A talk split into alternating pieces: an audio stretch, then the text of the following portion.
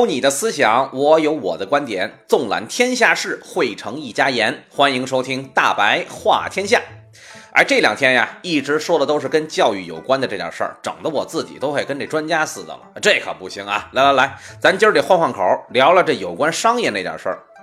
在目前广大普通老百姓的商业视角里头啊，我相信有一家企业最近一定是符合了当红炸子鸡所有标准。没错，这就是华为。正应了那句老话呀，叫“忽如一夜春风来，那个千树万树梨花开”。这两天有关华为的各种段子啊，各种鸡汤文是接踵而至啊，就好像是一颗颗信息原子弹一般轰炸着我们的手机朋友圈。再加上华为总裁任正非被习大大邀请参加了科学大会，可以说这一刻的华为那是超级网红，风头之盛，一时无两。但是各位，华为的这些成就对我而言其实没有太大吸引力。最让我感兴趣的其实是任正非在科学大会上所表达那两个字“迷茫”。哎，我去，这事儿可有意思了啊！按照常理来说，哪有家长不说自己家孩子好的呀？同样，哪有一个公司最高 boss 在领导层面前不是邀功领赏、大谈创业不易，而是反其道而行之，谈迷茫？哎呦，这词儿一出，顿时舆论一片哗然呀！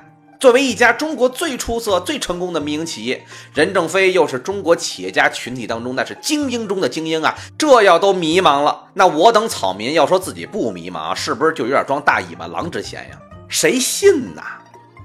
哦，您别说，我信。而且我发现了一个很有意思的现象啊，越是牛逼的企业家，越喜欢唱衰自己的企业。你们有没有发现这一点啊？除了任正非的这个迷茫论之外啊，马云也说呀，不知道自己的企业是否能活过明年啊。紧接着，马化腾也说，每天我都是在睡梦中惊醒，战战兢兢，如履薄冰。无独有偶，Facebook 的小扎同志更是表示，颠覆就在眼前。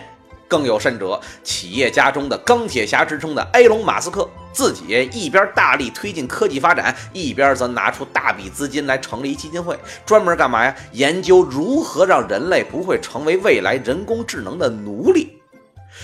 是这些人都疯了吗？那我要说，他们都疯了，你觉得咱们还能正常吗？显然不是啊！我只能说，这些人才是真正的牛逼人物。他们所引领的企业才是真正的值得尊敬的行业领导型企业。我为什么会这么说呀？中国老祖宗的话其实早就明示了这一点嘛，叫生于忧患，死于安乐嘛。任何一家今天最牛的企业，也终有一日会成为别人口中永恒的传说。没有一家公司是可以永远都处于行业领先的，就跟人一样，不可能有人永远不死啊，这是历史规律，也是自然规律。因此啊，相比于那些敢于唱衰自己的领导者，那些将自己表扬的完美无瑕、号称永远都要争第一的企业，差不多都是出了大问题的。具体是谁，咱们就不说了啊，你们都懂。你们要不懂，出门左转百度也成。哎，那问题来了啊，为什么会感到迷茫？其实答案就一点，因为我们还没有去习惯去当世界第一。小沈阳有一首脍炙人口的歌啊，叫《江湖第二也挺好》。是啊。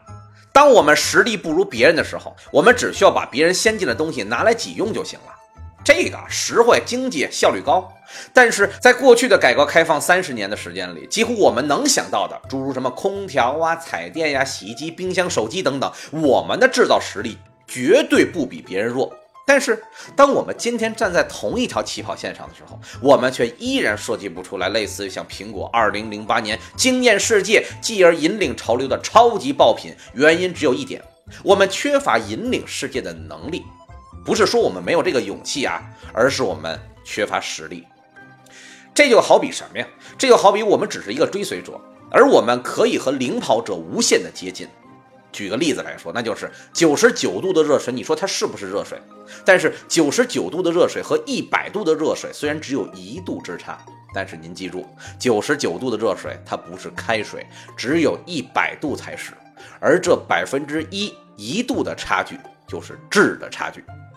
相比于追随者和引领者的角色来说，这一度的差距就是领跑者前面没有路，只能自己摸着路去走，而跟随者是可以放心大胆的跟着领跑者，而不用担心迷失方向。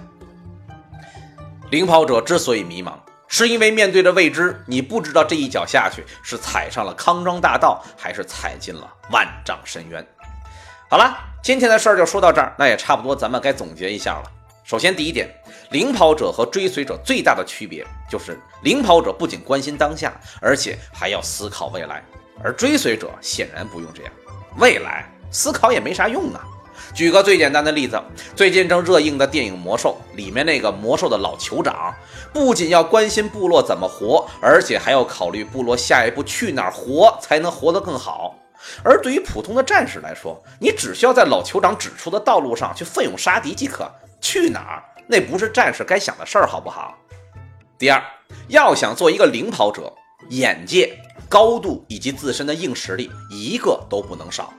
那如果非要把这三个按照重要顺序来排的话，自身的硬实力排名第一。所以这就是为什么古人会说打铁还需自身硬，不是金刚钻，你就算有这瓷器活给你，那你也只能是小姐的心性丫鬟的命。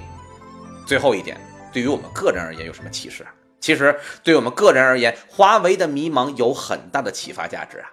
如果说华为每年将挣来的钱的相当一大部分都用来了研发和创新，那么对我们个人而言，挣来的钱就需要去投资啊。投资什么？不是投资股票，不是投资房产，更不是投资黄金贵金属，而是投资自己，读书、交友、健身。哎，等你的底层实力足够强悍的时候，你就会发现，以前很多事儿，现在那都不叫事儿了。我是大白，我们下期再聊。